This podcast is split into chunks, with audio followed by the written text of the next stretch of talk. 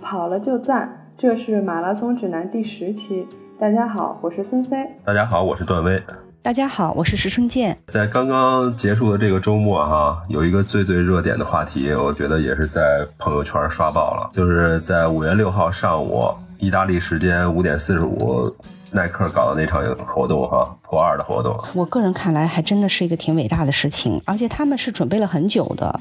他们有一个这个破二的团队，应该至少说从一六年的下半年就启动开始准备了，然后这个团队里不光是有运动员，咱们看到的这三个运动员之外，光陪跑就有三十个，而这些人又是可能在上百个人里头去精选出来的，通过各种测试把它挑选出来的，包括配色都是要挑的。其中还有科学家哦，还有设计师，嗯，从这个跑道的选择，嗯，就历经了可能一个小半年的过程。运动员的选择，他们也是经过了很多的一个测试。那么最终锁定的这三个人啊，真的是非常有特色。一个是吉普乔格，来自肯尼亚的，嗯，他目前应该是在上一次就是呃马拉松世界纪录之后，马拉松世界纪录目前是两小时零二分五十七秒，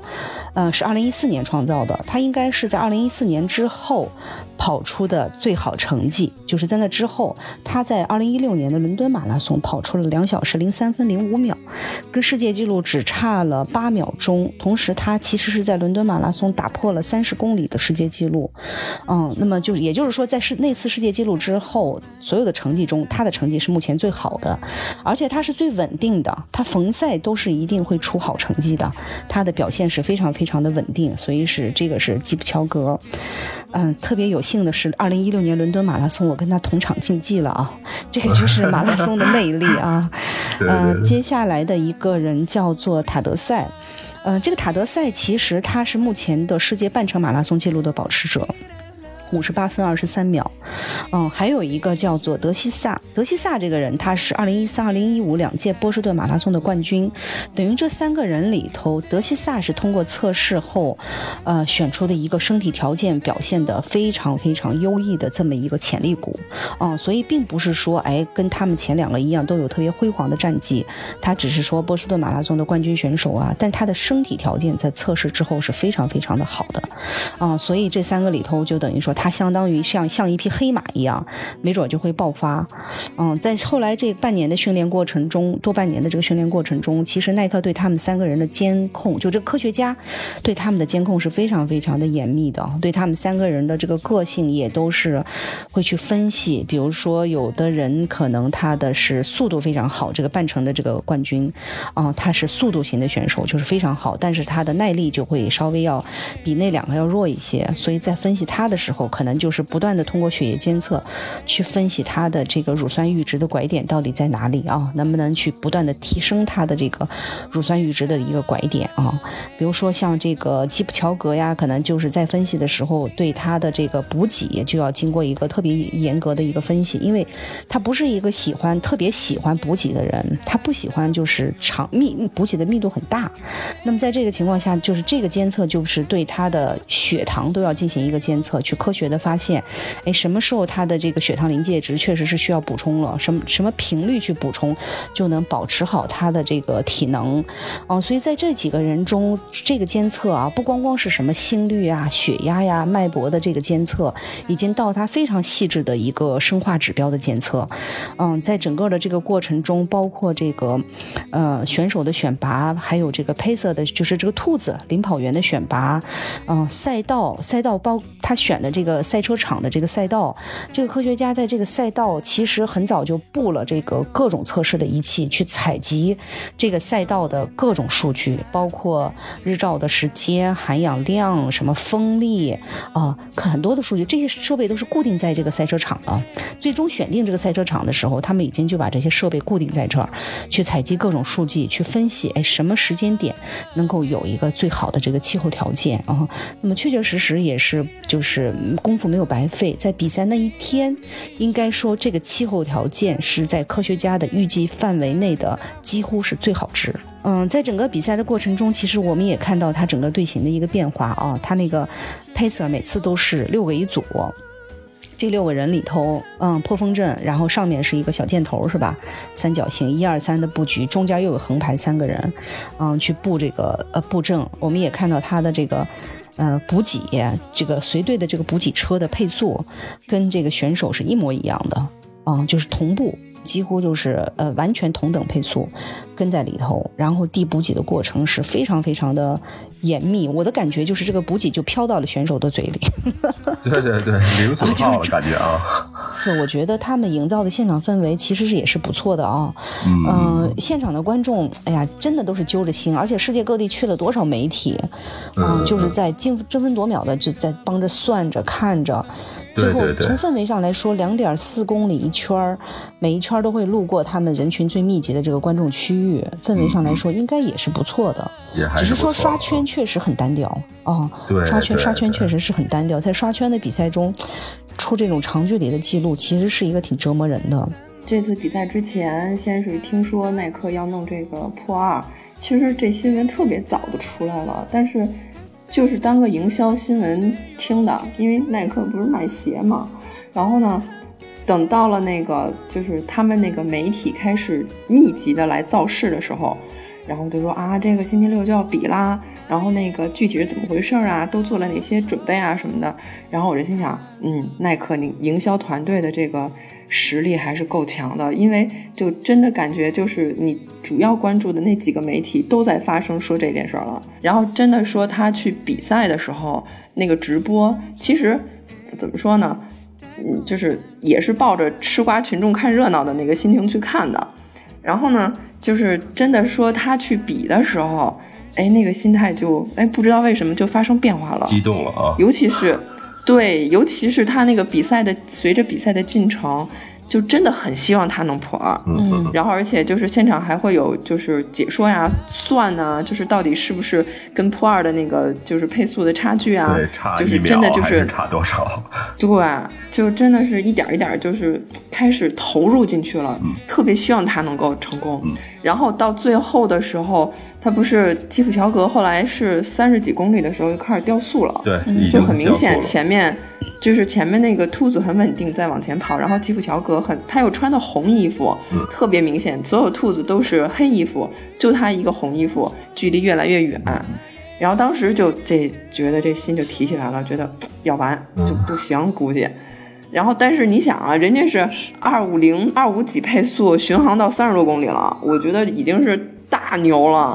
但是最后的时候，就是其实到最后的时候已经是，其实都知道肯定是不行了，因为对于他们来说，就那个水平的人，最后差了那么长时间，好二十七秒，二十多秒，就是兔子都散去，然后就让那个基普乔格自己跑最后那点。哇塞，我觉得还是挺挺感动的，当时有点泪泪奔的感觉，真的好多人看哭了，我那朋友的也是说看哭了。对，呃，真的是挺，就是因为我我觉得就是那些运动员，他即使就是他跑的时候，他也能知道自己的成绩。前面那车那么大的那数字显示着呢，对，就是他知道自己，他知道自己已经不行。其实就像你说的，对，可能在三十五公里的时候就已经很清楚了。因为其实你想二十五秒，你把它分摊到最后的七公里，一公里也就是三秒、三四秒钟了。三四秒钟对于他们每公里来说，那可是相当大的一个提升了啊！对，就就不是说像那个你前面还 hold 着呢，那不可能 hold 着，是已经相当大的提升了。对，然后就是就是感动的，就是他知道自己已经不不能破二了。但是他还是在全力去冲，哎呀天呀，我觉得，哎呀，真是挺感动的。对对对，最后的时候看到他的喘气已经很粗了，就是其实我在看马拉松比赛的时候，我觉得能够看到运动员跑到最后，能，哎呀，呼吸已经挺重的，还是挺少的。还是挺少，因为这种长距离看的跑的还是挺悠哉的一个感觉。虽然他们会加速啊，那种加速跟百米的加速也不一样，对吧？嗯，跟百米那个冲刺是不一样，但是看出来他确实是很拼很拼了，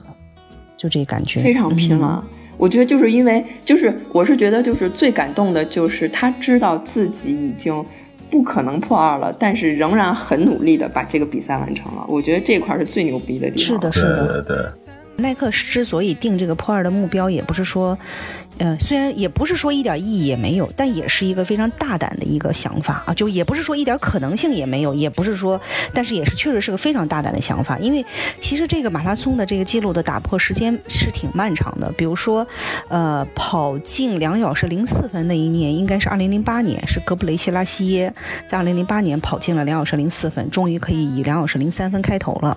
然后一事隔六年以后，在二零一四年，呃，柏林马拉松上，基梅托才跑进。进了两小时零三分，就是两小时零二分的呃五十几秒。目前能够跑进两小时零四分的人，其实就没有几个。但是我们看一下这个年限啊，零八年到二零两小时零四到二零一三年一四年的两小时零二分五十七，时隔了是六年时间啊。那么现在就是到二零一四年，时隔的是三年时间。你说要把这个记录提升到两小时以内，那那就是说要提高两小时五两分五十八秒，三年的时间。前面。提提升的那个一分多钟用了。六年啊，这三年的时间要把它提高到两分五十八秒，其实是确确实实是巨大的一个挑战啊。但是换句话说，你要是定个目标，就是说我要是破两小时零二分，好像这挑战又不这么大了啊。换句话这样说，就是他这个想法是很大胆的一个想法，确确实实啊。但是也确确实实从这个时间进程上来看是很不容易的啊。但是现在你翻过来看，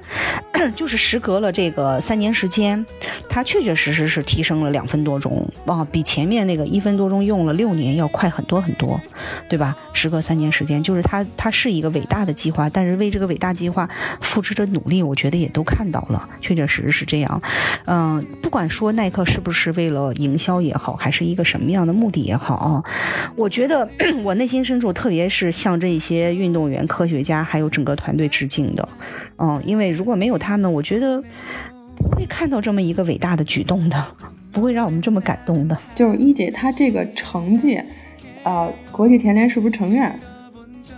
嗯，是这样的，就是如果是要承认世界纪录的话，是有几个条件的。第一个条件就是这个赛事是国际田联要认证的一个赛事啊。第二个条件是在这个这个赛道必须是国际田联的 A 级丈量员丈量过的赛道，而且这个赛道在比赛的过程中，前导车上必须坐着这个丈量员啊。第三个条件是在破纪录的时候要有国际田联的官员在场见证啊。从我个人的理解上。说说这个赛道是符合条件的，没有问题。就是赛啊，赛道本身要符合条件。比如说，它有几个哪一类赛道可以破纪录，赛道本身是符合条件的。啊，但是这一个事情，我从从我本身来看，它并不是一个赛事，它是一个事件。这首先第一个点就不符合，它并不是一个赛事啊。再次有没有比如说国际田联的官员在场，这些不得而知，因为我们在报道上没有看到过说有国际田联去报道这件事情或者在场啊。但是我我觉得耐克自己也始终没有说过他要破世界纪录啊，他自己始终说的是一个破二行动而已呀。对，没有说不冲突。哦，耐克没有打任何擦边球，我认为。所以说这个可以被认定为，呃，就是马拉松距离的最快路跑记录，但是不能被认为是呃马拉松的世界纪录，对吧？那不能被认定为世界纪录，只是说有人跑出过这样的一个时间。明白。哦，好像是有人说这个可以入选吉尼斯世界纪录。哦，那就看吉尼斯纪录是什么要求了。但是我我我觉得有可能，我觉得吉尼斯什么记录都收，就有可能。嗯，我觉得也是。嗯，但本来就应该被记录啊，这件事情。对。我认为这个营销事件都应该进吉尼斯世界纪录。对，太牛了，真的好厉害。对对对。然后，哎，那我们再说一下这个耐克这次营销的这个这个鞋子啊，我我我觉得鞋子本身，对，这个鞋子本身就是我看见第一眼就是觉得第一眼的第一印象就是这底儿怎么这么厚。大家都看了吧？嗯，大家都看这图了。然后那个，我稍后呃，估计大家也都看了。我可以把那个图发到那个我们的公众号里啊。然后他这个第一印象就这鞋底厚。然后呢，再有呢，就是他们这次耐克他们是呃号称的这个 Zoom X 这系列的这个鞋是以叫。这个这个这个材料还不会念，PEBAX 塑料作为原材料来打造的。他说是一种全新的泡棉缓震科技，然后这个这个材料啊，只有传统发泡缓震材质重量的三分之一，能量的回馈率也高达百分之八十五。然后同样的这个传统跑鞋的能量回馈率仅在百分之四十到六十之间。然后呢，跟最好的缓震发泡发泡材料比，他们是百分之七十。所以说，就是他们在这个材料材料这一块是有创新的，是有新科技在里面的。所以说我也是问了那个就是跑鞋方面的专家啊，看看说这回耐克是不是又用概念以及这个营销概念来忽悠大家。然后结果这人专人家专家就说了，说这回还真不是忽悠，这回是真的是有高科技在里头。然后，所以就是我还那那专家都这么说了，那还是非常非常期待这款新的鞋子的。然后他们这个新的鞋子的话是，呃，有三个系列啊，那三个选手穿的是定制版的，叫 Elite Zoom Vaporfly 这个版本。然后就是，但他们穿的这个鞋是不上市发售的。然后呢，耐克即将上市的这个三个鞋呢，三款鞋是耐克 Zoom Vaporfly 百分之四，这百分之四是号称能够提升成绩百分之四。还有就是 Nike Zoom Fly 和 Nike Air Zoom Pangasus 三十四。天呀，这怎么这么长啊？这名儿。然后说这个新鞋子会在六月八号在耐克网站和指定的零售店发售。我们上一期聊步频之后呢，有很多小伙伴呢就是回去认真的去训练了，所以说我觉得这个是特别好的一件事儿。所以就是叫知易行难，知行合一，这事儿真的是，尤其是跑步，你必须得是去练，然后再这个练训练中不停的去体会。这个才是对的，所以这一期呢，我们主要来聊就是大家的这个训练反馈，就是针对步频这一块。鲸鱼，然后就给我们写了一个特别长的一个反馈哈。嗯，K 哥是非常认真的啊。对，非常认真，非常认真。三十一岁，男性，一米七二，就是跑步初期，平时的步频是幺八零，跑了一段时间，稳定在幺八五。比赛步频幺九零，然后呢，准备苦练步频，他觉得他能达到二百二。哎，我觉得好奇怪，他的比赛步频比训练步频还要高呢，应该反过来不是吗？嗯，不，我觉得他这个是一个进程，因为他说初期是幺八零，跑了一段时间是幺幺八五，对，所以他应该是还是在提升他自己的步频。嗯，对。然后呢，他说有一个朋友。就是练了步频以后能到二百二，然后 PB 成绩三零八，他就想给自己提一个更高的要求，他想进三小时，然后也有他的一些训练的情况，后边给我们做了一个汇报吧，算是。然后他有几个问题，他说步频训练中的不自然感是否属于初期的正常现象？步频训练是否能够改变跑姿？再有一个呢，就是配速不同的步频训练中，为什么呼吸表现并不随步频的高低正态分布？还是说属于跟实时身体状况，还是说其他的因素有关？再有一个呢，就是心率偏高。呃，最后就是说自己到底适合不适合练步频？他给我们发了几张他呃跑步时候的一些截图。然后希望我们给分析分析。我我看了一下他的，就是他进行了两次专项步频训练了，同时他把这个截图也发上来了啊。咱们一个一个问题说，嗯，第一个问题他就是说在初期不是很自然啊，这个是不是能改善跑姿？步频一开始在初期不自然是很正常的，嗯，所以这个一定要循序渐进。你看他的数据是，他现在目前如果他的比赛步频在幺九零左右，应该说他日常的训练步频可能也是在这个步频左右啊。但是他自己进行的两次专项训练，第一次是做了二零八的步频训练，第二次做的是幺九八的步频训练啊。从第一次来说，应该是远远高于了他平时幺九零的一个步频，嗯，那么 第二次幺九。八还稍微接近一些，呃，如果说你自己一下子提得很高，你肯定有非常强烈的不自然感。所以，首先我们建议的是循序渐进。我们平时上次节目也说过了啊，一开始可能最多是五下五下的增加，到后来可能都改成两两下三下这样去增加，啊，所以他一下子提得太高，所以不自然感是很正常的。嗯，那么他问到的这个是不是步频能够有效的改善跑姿？这个这个是一定的，嗯，因为步频。平的高高步平完全是用跑姿来跑出来的，啊，完全是一个核心驱动、三关节联动的一个协调作用，而这个协调作用，呃，一定是跑姿。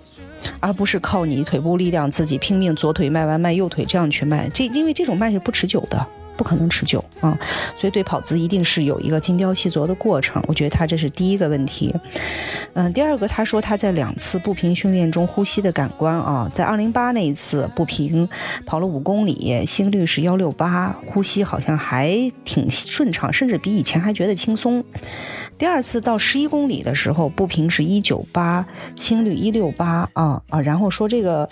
好像心率比以前要高一些，这个时候嗯，然后呼吸他自己觉得有一些。乱啊，那么其实是对于这个这个这个是两件事情啊。第一件事情是说，呃，这个两次训练的安排，首先步频不能在幺六八心率下训练啊。我们说什么时候练步频，就是你一定要明白步频是为什么要练啊。我们什么时候练步频呢？我们在有氧跑的时候练步频，嗯，有氧跑的时候你才能专心的去雕琢你的跑姿。如果你是一个高速跑啊，速度跑，在这个过程中最重要的就是放松了，没有办法在一个高速运转的过程中还要去再雕琢自己跑姿啊，这个只能微调了。比如说我放松一些啊，比如说腿再怎么样一些啊，不可能说。精雕细凿了啊，所以第一个就是他第一个的五 K 幺六八的心率是不应该练步频的，步频应该在有氧心率的时候去训练啊，这是第一个。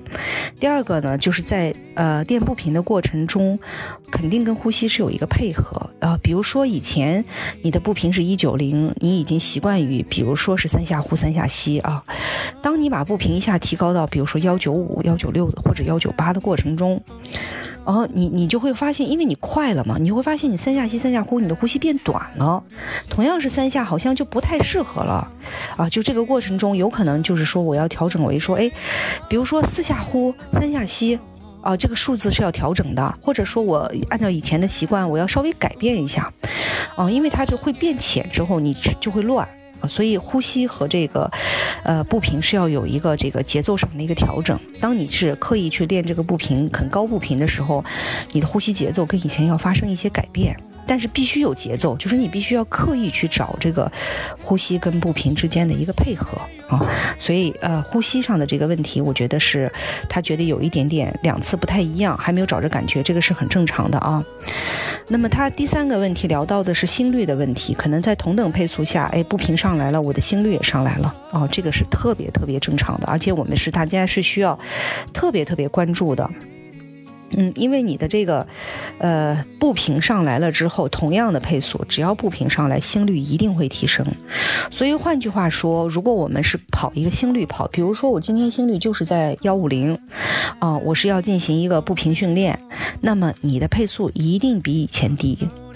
一定比以前低。如果你配速也保证以前的，心步频还要不断提升，你说我心率还要控制在以前水平，那就不不可能了。啊，所以为什么我们强调步频训练的好处是它也能够有效的去改善你的心肺功能？因为在同等的这个呃就是配速下，当你的步频在提升的时候，你的心率也是在提升的。嗯，心率一定是随着步频频率的提高是在提高。嗯，这边也就是特别要强调的是，当我们的，呃，平时是一个有氧跑要去控制心率的时候，当你的步频在不断提升的时候，你必须控制住你的配速，不控制的话，一下子就等于相当于加速，步频就相当于加速，嗯，是这么一个过程。嗯，还有一个，他是说到这个适不适合练步频的问题啊，我是觉得，嗯，是这样的，就是步频是一个训练手段，你看你要不要采取这个训练手段。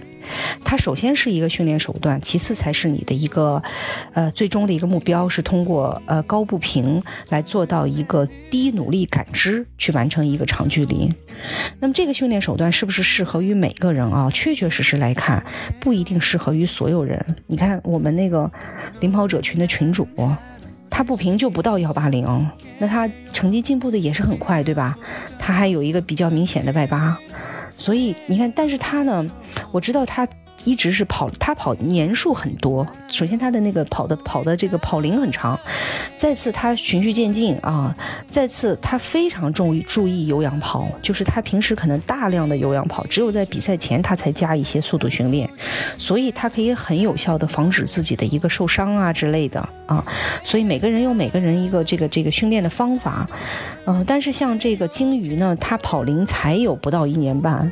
他已经从一个呃三，现在三二五，我看他第一场比赛是四二九，对吧？到现在的这个三二五，总共才一年三个月的样子，大概不到一年，反正总之不到一年半。嗯，这个进步已经是 非常非常的神速了啊，非常神速。那么再往下，我个人你看他近几场比赛的那个已经很接近了。就是他的那个提升已经不是很大了，比较接近了。那么我觉得对他来说，他他可能之前因为进步很大嘛，他现在总是想着我是不是还能保持那个进步的速度。那么那么他也得调整一下心态。哦，就是我我个人认为跑进三的人，你说用一年多的时间就能跑进三的人，可能这个世界上有，但真的是稀有人群。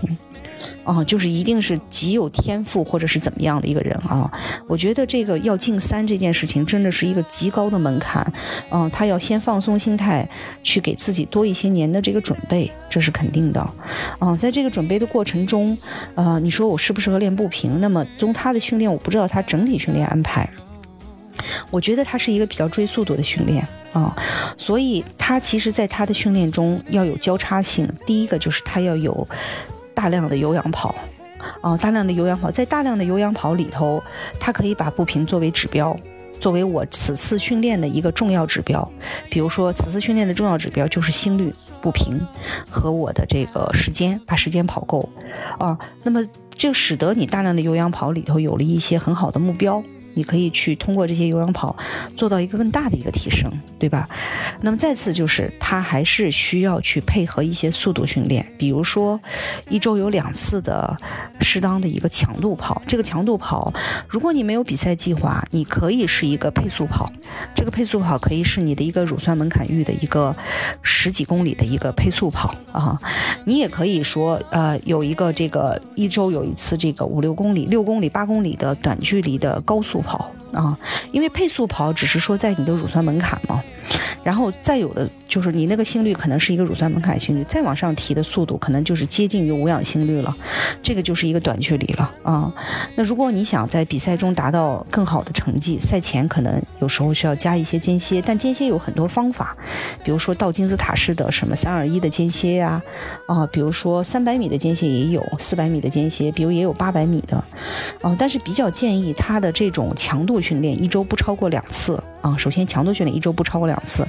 再次，比较建议他的强度训练去找合适的团队一起去练啊。因为就是去不断加强你的强度的时候，还是需要相互之间有一个带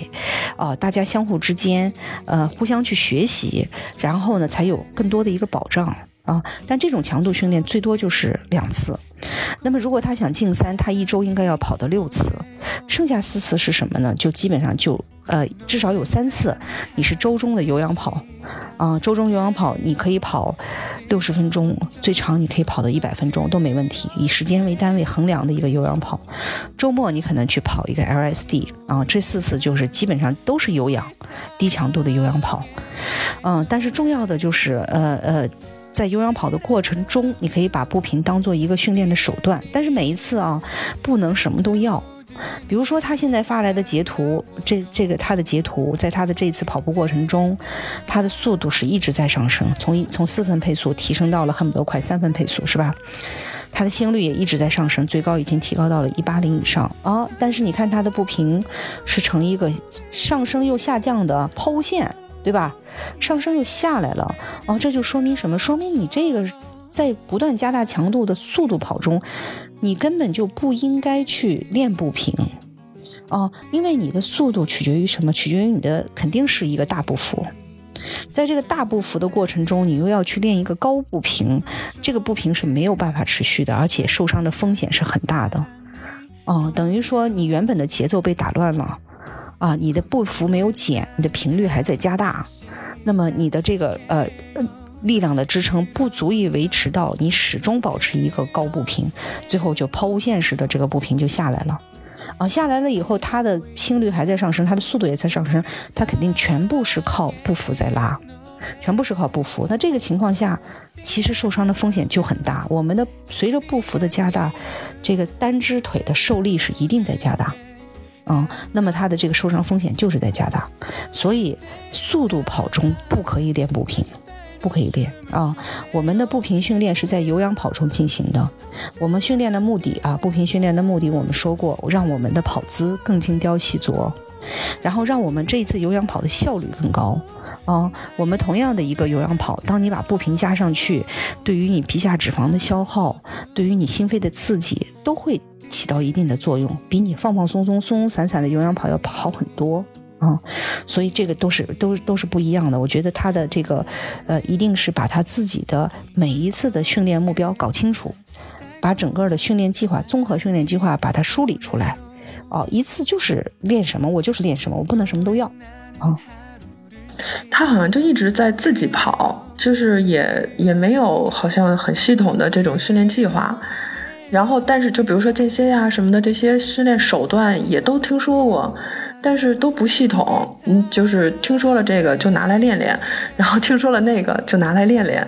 所以就是，嗯，就是对于这种，我觉得这样的跑者还挺多的，就是他很爱跑步，然后也很追求成绩，然后训练的也很很也很辛苦，很刻苦，然后也很愿意投入，就是我知道他就是买手表啊，买跑鞋呀，也投入了不少，但是就像他自己说的，他今年就想破三。然后呢，他也觉得自己的时间精力都是有限的，他就想更有效率的去进行训练。所以像这种的话，这种指导的话，好像一姐有什么建议吗？就是是不是还是最好还是能够找一个这种跑步训练营参加一下啊？就找专业的教练指导一下会比较好。嗯，对的，对的。嗯，所以，我我是觉得，呃，你要是说每个地方都有一个这个跑步的组织或者训练营啊，也不太容易。嗯，但是就对于他来说，他自己应该做过很多钻研了。嗯，我是觉得至少就是他的这个一周，比如说有一次，如果有这么一个训练营，能够有一次大强度训练的时候，他可以去跟一下，就是大家相同配速的人在一起。啊，是这样的。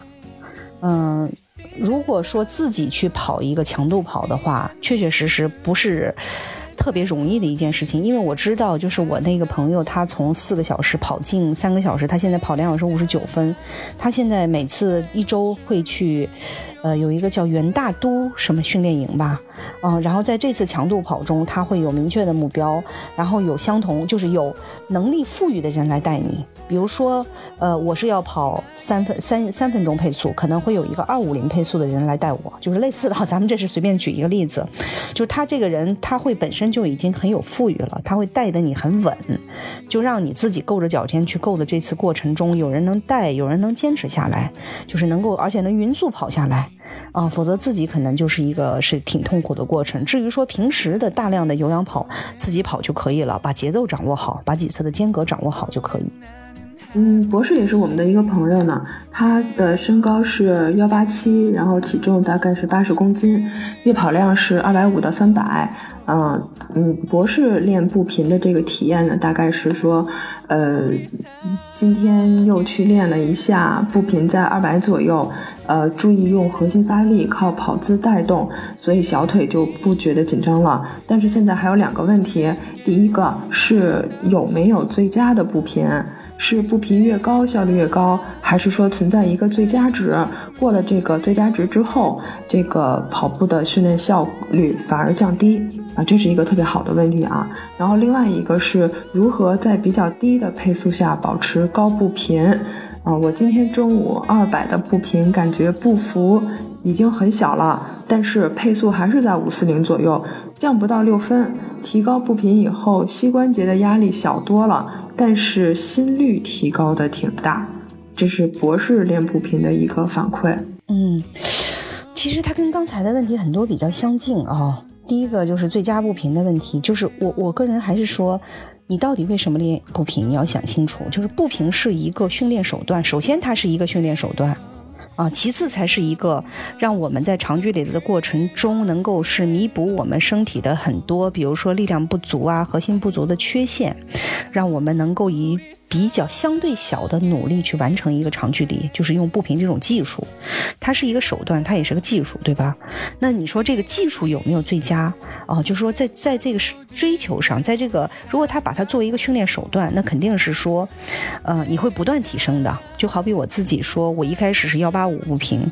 嗯，大概。一年半以前幺八五步频，那么最近几次啊，我自己特别高兴的是，我的跑步已经就是我平时的有氧跑，我每次都是很注意步频，我已经可以达到两百二以上了。我曾经在两百一停滞了有半年的时间，我认为就这样了，就是认为就已经我已经很舒服了，两百一我随便拔腿就能来了，啊，我觉得我两百二很吃力，我不可能达到，我曾经是这样认为的，哦，但可能是跟我最近就是比较加强练核心有关系，哦，练了一些核心之后呢，哎，有有几次我会突然不知不觉的发现我的步频就已经到二幺五，那么然后我再尝试的说，哎，我跑一下二二零试试，我会发现我一个小时的二。二零步平居然轻松就拿下来了啊！就说它还是一个手段的问题。我说明我自己的整体核心和跑姿都在提升，所以它使得我能够维持一个这个较高的一个步频。嗯，所以在训练手段上，我觉得可以一直追求完美啊，追求极限。啊，但是你说在跑步的过程中有没有最佳步频？呃，我个人认为应该是。有一个对你来说相对放松的适合的步频，嗯，但它是不是在变化，也是在变化。比如说，嗯，我以前没有练的时候，我一场比赛可能在一九零左右，我的步频，哦，通过步频训练以后，我东京马拉松平均步频是两百零四。但在比赛中有一点，我完全是非常刻意，非就非常放松，非常放松的情况下，我没有刻意追求步频，它已经上来了。哦，那么在前一次的这个上周的半马比赛中，我也其实挺放松的，因为比赛中我从来不去想步频，啊，然后我那场半马我的平均步频是两二零八下来的。嗯，就是我不知道全马能不能维持到二零八，但是就是说我很放松，但是它已经就是能够上来了，嗯，我觉得就是呃，在通过你这样的一个训练手段之后，呃，它使得你的技术在提升，嗯，但是在比赛中一定不能刻意啊，一定不能刻意。比赛中有一种情况可以刻意，就是比如说当你跑不动了，当你遇到一坡特难跑，就缓坡，走吧觉得有点亏。跑吧，有点跑不动，这种情况下，你刻意使用你小步频的技术，啊，这个是可以追求的，但不用全程去追求一个比赛时候的步频啊，这个是有没有最佳步频这个问题，啊，另外他说的这个心率的问题，跟刚才我们说到的那个是一样的，他的问题是说，嗯，但凡我的步频上来，我的配速控制不住。所以我的心率仍然提高很多啊，其实是可以控制得住的啊，这个才是技术。就是当你在一个七分八分配速跑出二二零步频的时候，这个叫技术。说白了，啊，步幅可以小到什么程度？步幅，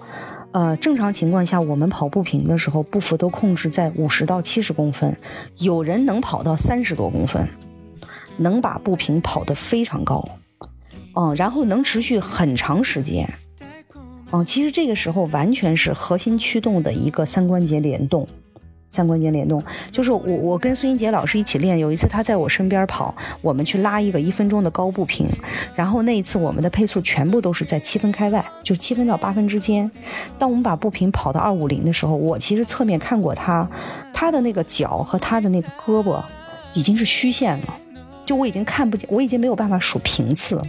一二三四五。就画出的那个弧线已经连成虚线了，就是那个感觉。但是你看，它仍然我们都控制在了七分以外，啊，八分八分将近八分的一个配速，但我们都把步频跑到了二四零二五零，啊，当然不是推荐你在有氧跑中要这么跑，这种。纯的这种高速运转的步频比较适合于做步频间歇训练。如果感兴趣，我们以后再讲。比较适合步频间歇训练啊，我的意思是说，是完全有可能控制住的。我们一定是心率要控制在有氧心率，然后通过技术不断的去提升自己的步频，那么步幅就一定要小啊。这个就是技术，控制不住就是技术没到位。这几天配速一直在不断刷新，可我也没刻意提速啊。可能是听了菲姐说的这个高步频小步幅跑的时候，就稍微留意了一下，今天对这个配速来说，他说我都开始怀疑人生了，是不是太快了？没有问题吧？还有一个朋友呢这么说的，他说今天步频幺八九了，虽然时间不长，但后面又上了两节有氧课和杠铃课，说从幺六零到幺八九也就一个多月，真的就像一姐说的，步频上去了，跑姿也就好了。最主要跑下来的脚啊、膝盖啊也不紧也不疼了。天天跑都没事儿，是的，你的步幅小了嘛，步幅小了，然后你又可以去改正你的跑姿，你有精力去想你的八字脚啊，你的其他跑姿啊，你有精力去想了，所以是呃特别好，嗯，但是前面那个小姑娘说的还是心率问题啊，嗯，就是她步频上来之后，她配速上去了，心率也上去了，就是你要控制住你的你的。脚就是在你迈出去那条腿的同时，你要再把它收回来一些，这就叫控制步幅，而不要随着它就迈出去了，人就出去了，心率就上来了。感谢大家收听《马拉松指南》，我们的节目每周三播出，在各大播客客户端搜索“马拉松指南”都可以收听。我们的主播呢也都有自己的微博，我的微博是。艾特段威喜欢阳光很好。我的微博是孙飞 runner，我的微博就是我的名字石春健。我们节目的微博、微信都是艾特马拉松指南播客，欢迎大家关注。我们下周三见。